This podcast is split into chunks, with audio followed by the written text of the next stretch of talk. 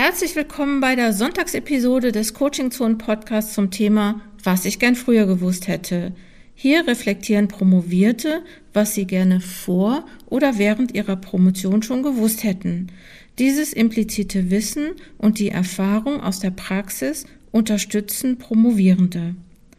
Dieses Podcast-Projekt ist nicht kommerziell und ich mache das, weil ich es wichtig finde, Erfahrungen zu teilen, auch damit Promovierende hören können, was es so an Hacks gibt, was es so an Ideen gibt und irgendwie auch so ein bisschen damit Promovierende hören können, dass andere, die jetzt schon promoviert sind, auch so ihre Erfahrungen gemacht haben. Wenn ihr dieses Projekt unterstützen möchtet, gibt es die Möglichkeit, auf einen Spenden-Button zu klicken unter coachingzonen-wissenschaft.de slash podcast. Wenn ihr das nicht machen möchtet oder nicht machen könnt, ist das auch total in Ordnung. Habt Spaß jetzt erstmal mit dieser Episode. Ich freue mich übers Zuhören. Mein Name ist Manuela und ich arbeite in Düsseldorf bei einer gemeinnützigen Stiftung. Seit, naja, 18 Jahren habe ich jetzt meine Dissertation oder vor 18 Jahren habe ich meine Dissertation abgeschlossen. Ich habe promoviert in Politikwissenschaften, habe vorher Volkswirtschaftslehre studiert und ich habe geschrieben über das israelische Gesellschaftssystem und über die israelischen Gewerkschaften, über deren Struktur, deren Geschichte, über deren Rolle und vor allem über deren Veränderungen, die, naja, ziemlich dramatisch und groß waren. Und ich habe mir angeguckt vor Ort und Experteninterviews geführt und mich gefragt, warum und wieso kam es dazu, was ist da passiert, was hatte das für Folgen und so weiter und so fort. Das hat damals viel Spaß gemacht, vor allem weil ich vor Ort in Israel sein konnte, immer mal wieder für kürzere und längere Zeiten. Aber das ist ja jetzt nicht das eigentliche Thema. Eigentlich geht es ja jetzt darum, was in meiner Promotionszeit, was ich gerne vorher gewusst hätte. Ich hätte, glaube ich, gerne vorher gewusst, wie anstrengend es sein kann, zu promovieren und wie einsam es sein kann am Schreibtisch. Und ich hätte auch gerne vorher gewusst, wie schön das Gefühl ist, abgegeben zu haben, abgeschlossen zu haben, fertig geworden zu sein, die Früchte zu ernten aus dieser Anstrengung. Ich habe über einen Zeitraum von drei Jahren promoviert, neben Jobs natürlich gehabt, hatte das Glück, ein Stipendium bekommen zu haben, ähm, war eine, in einer Einzelpromotion, also ich habe nicht in einem Kolleg ähm, promoviert, so dass ich mir immer Menschen suchen musste, mit denen ich mich austauschen konnte. Ja, und ähm, ich kann halt, ich wünsche allen, die promovieren, dass sie Menschen um sich herum haben, denen sie ihre Arbeit sehr früh anvertrauen können, Gedanken dazu, die mh, mm, sich mit Freude am Schreibtisch ähm, übers Schreiben zu setzen und Freude am Schreiben zu haben und aber auch den Mut zur Lücke. Es muss keine perfekte Arbeit werden, sondern es muss immer auch so sein, dass man Freude und hat und auch weiß, was man tut, wofür man es tut. Das ist wichtig. Man sollte sich nicht zu sehr verausgaben für eine Promotion, sondern das ist ja immerhin auch es eine wissenschaftliche Qualifizierungs- Arbeit und die hat mit Persönlichkeitsentwicklung ganz viel zu tun. Und da ist es wichtig, finde ich, dass man versucht, auch noch andere Dinge im Leben ähm, ja, wertzuschätzen. Es ist in bestimmten Phasen der schwierig, aber ähm, ja, das ist schon sehr wichtig. Hallo, mein Name ist Saskia Koltermann und ich arbeite in der Qualis NRW. Das Akronym steht für Qualitäts- und Unterstützungsagentur Landesinstitut für Schule.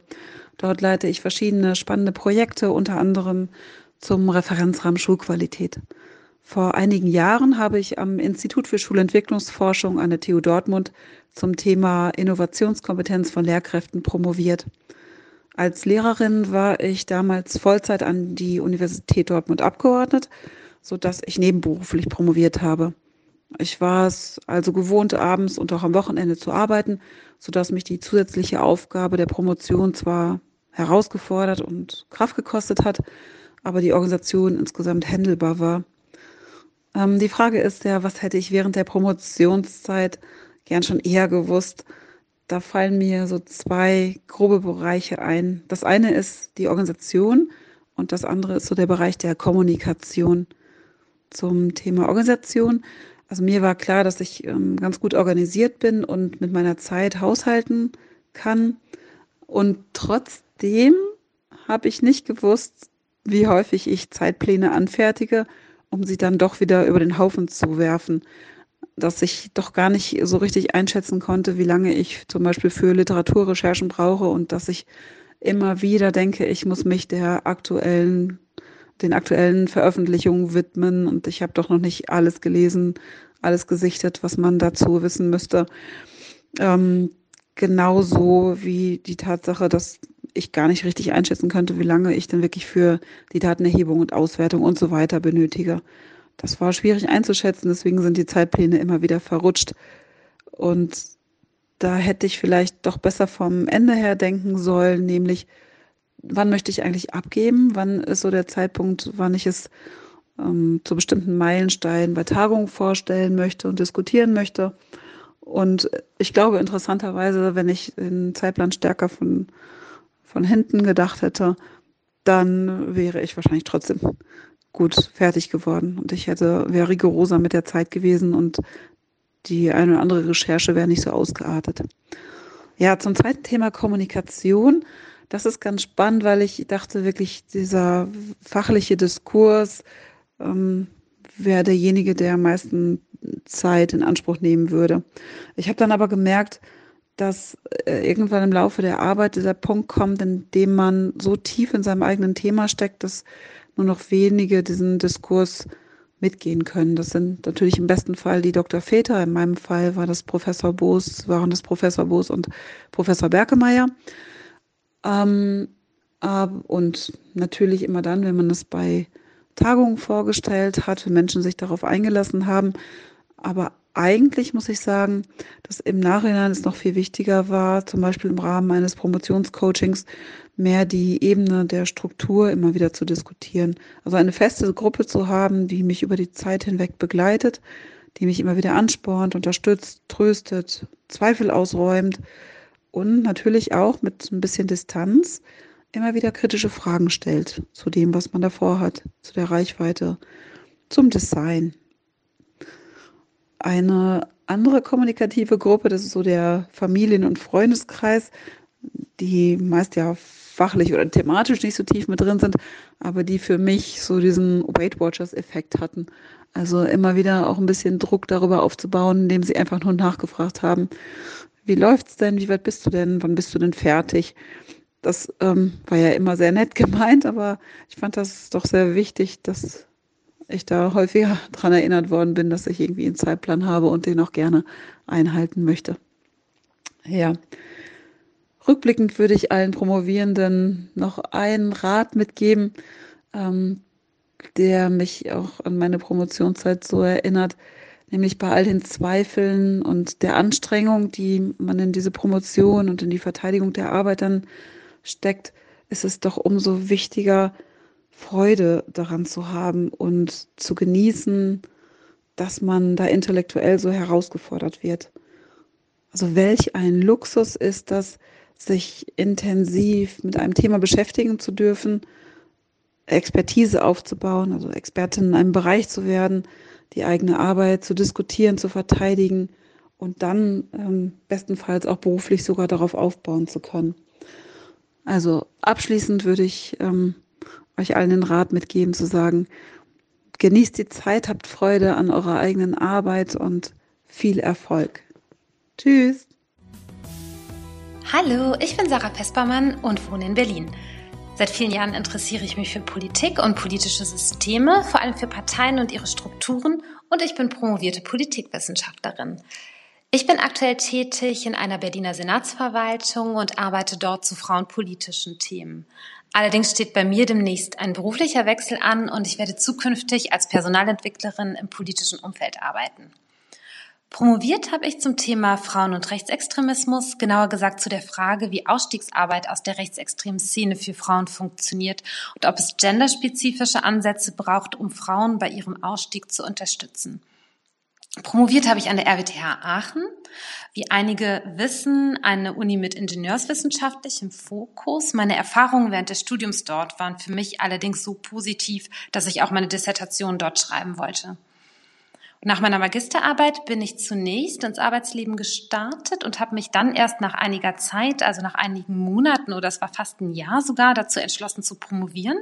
Das Thema Frauen- und Rechtsextremismus hatte ich schon länger im Fokus und ich wollte dann gern versuchen, diese Promotion berufsbegleitend anzugehen. Ich habe es für mich als großen Vorteil empfunden, die Dissertation neben der beruflichen Tätigkeit zu schreiben, weil ich dadurch unabhängiger war und in Absprache mit meinem Doktorvater auch selbst Meilensteine terminieren konnte. Dadurch konnte ich immer eine gute Abgrenzung finden zwischen meiner eigentlichen Arbeit und der Promotion, weil ich auch stark darauf geachtet habe, diese Arbeitsprozesse klar voneinander zu trennen. Ich möchte aber auch nicht verschweigen, dass das ein langer und anstrengender Marathon war mit einer tagtäglichen Auseinandersetzung mit mir selbst darüber, wie ich priorisiere und wie ich mir auch Freiräume schaffe. Ich hätte vor meiner Promotion gerne gewusst, wie gut es sich anfühlt, wenn man fertig ist. Ich habe mich zwischendurch immer wieder gefragt, ob diese quasi zwei Jobs, einerseits die berufliche Tätigkeit in Vollzeit und dann die Promotion, nicht eigentlich zu viel sind und ob es sich lohnt. Am Ende aber dann dieses selbstgeschaffene Werk in den Händen zu halten, war für mich großartig.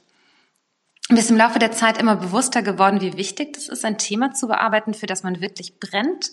Ich glaube, nur so kann man auch tatsächlich am Ball bleiben und sich auch in stressigen Zeiten immer wieder motivieren. Zumindest war es bei mir so. Ich wünsche Promovierenden, dass sie es schaffen, eine gute Vereinbarkeit von Promotion, Job, Familie und privatem Ausgleich hinzubekommen. Ja, nur wer sich auch immer wieder ausgleichende Phasen gönnt, kann Energie aufladen. Das ist meine Erfahrung und das wünsche ich euch. Ja, zudem einen starken Glauben an euer Können und dass ihr die Zweifel einfach wegschreibt. Hallo, mein Name ist Heidi Zacheja. Ich bin ausgebildete Gymnasiallehrerin für die Fächer Musik und Sozialwissenschaften. Ich hatte das Glück, von 2017 bis 2021 wissenschaftliche Mitarbeiterin an der Universität Fechter sein zu dürfen. Hierbei war ich eingebunden in die interdisziplinäre Forschungswerkstatt Inklusion und habe im Rahmen dieser Forschungswerkstatt ein Theorie-Praxis-Seminarkonzept für die Ausbildung Studierender für den inklusiven Fachunterricht Musik entwickelt. Warum war es mir wichtig, ein solches Theorie-Praxis-Seminarkonzept zu entwickeln? Durch meine eigene Tätigkeit in der Schule habe ich gemerkt, dass Lehrkräften das Wissen zu Schülerinnen und Schülern mit besonderen Bedarfen fehlt. Also habe ich Studierenden im Rahmen meines Seminars ein sonderpädagogisches Basiswissen ausgerichtet auf den Musikunterricht vermittelt. Die Studierenden haben ein umfangreiches Methodentraining erhalten und konnten diese neu erworbenen Kenntnisse zugleich in der schulischen Praxis anwenden. Evaluiert habe ich das Projekt in einer summativen und formativen Evaluation im Mixed Message Design. Was sich jetzt im Nachhinein so klar anhört, war zu Beginn der Promotion nicht klar, sondern ein sich dem Promotionsvorhaben annähern. Man könnte dann daraus äh, schlussfolgern, dass es jetzt Sinn macht, zu sagen, was hätte ich denn gerne vorher gewusst? Eigentlich nichts. Denn ich denke, diese Unsicherheiten aushalten zu müssen, gehören zu jedem Promotionsprozess dazu. Sonst wäre die Promotion ja langweilig.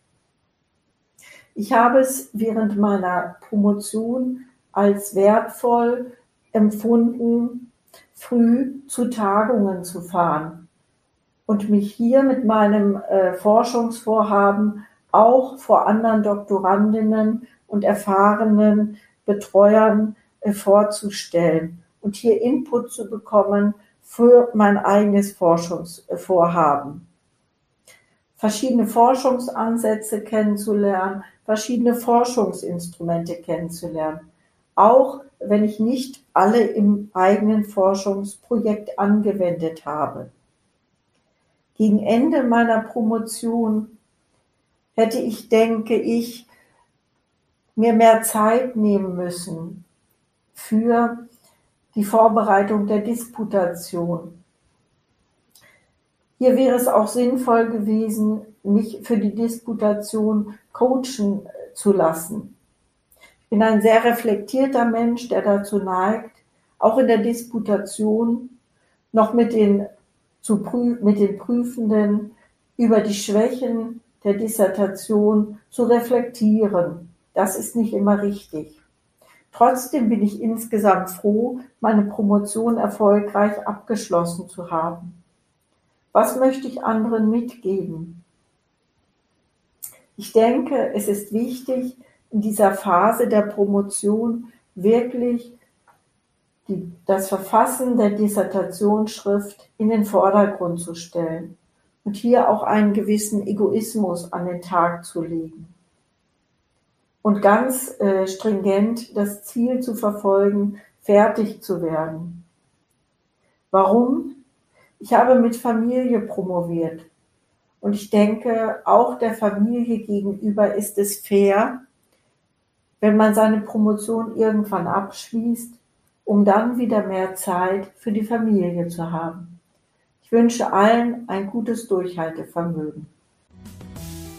Danke fürs Zuhören dieser Episode des Coaching Zone Podcast jeden Sonntag, was ich gern früher gewusst hätte.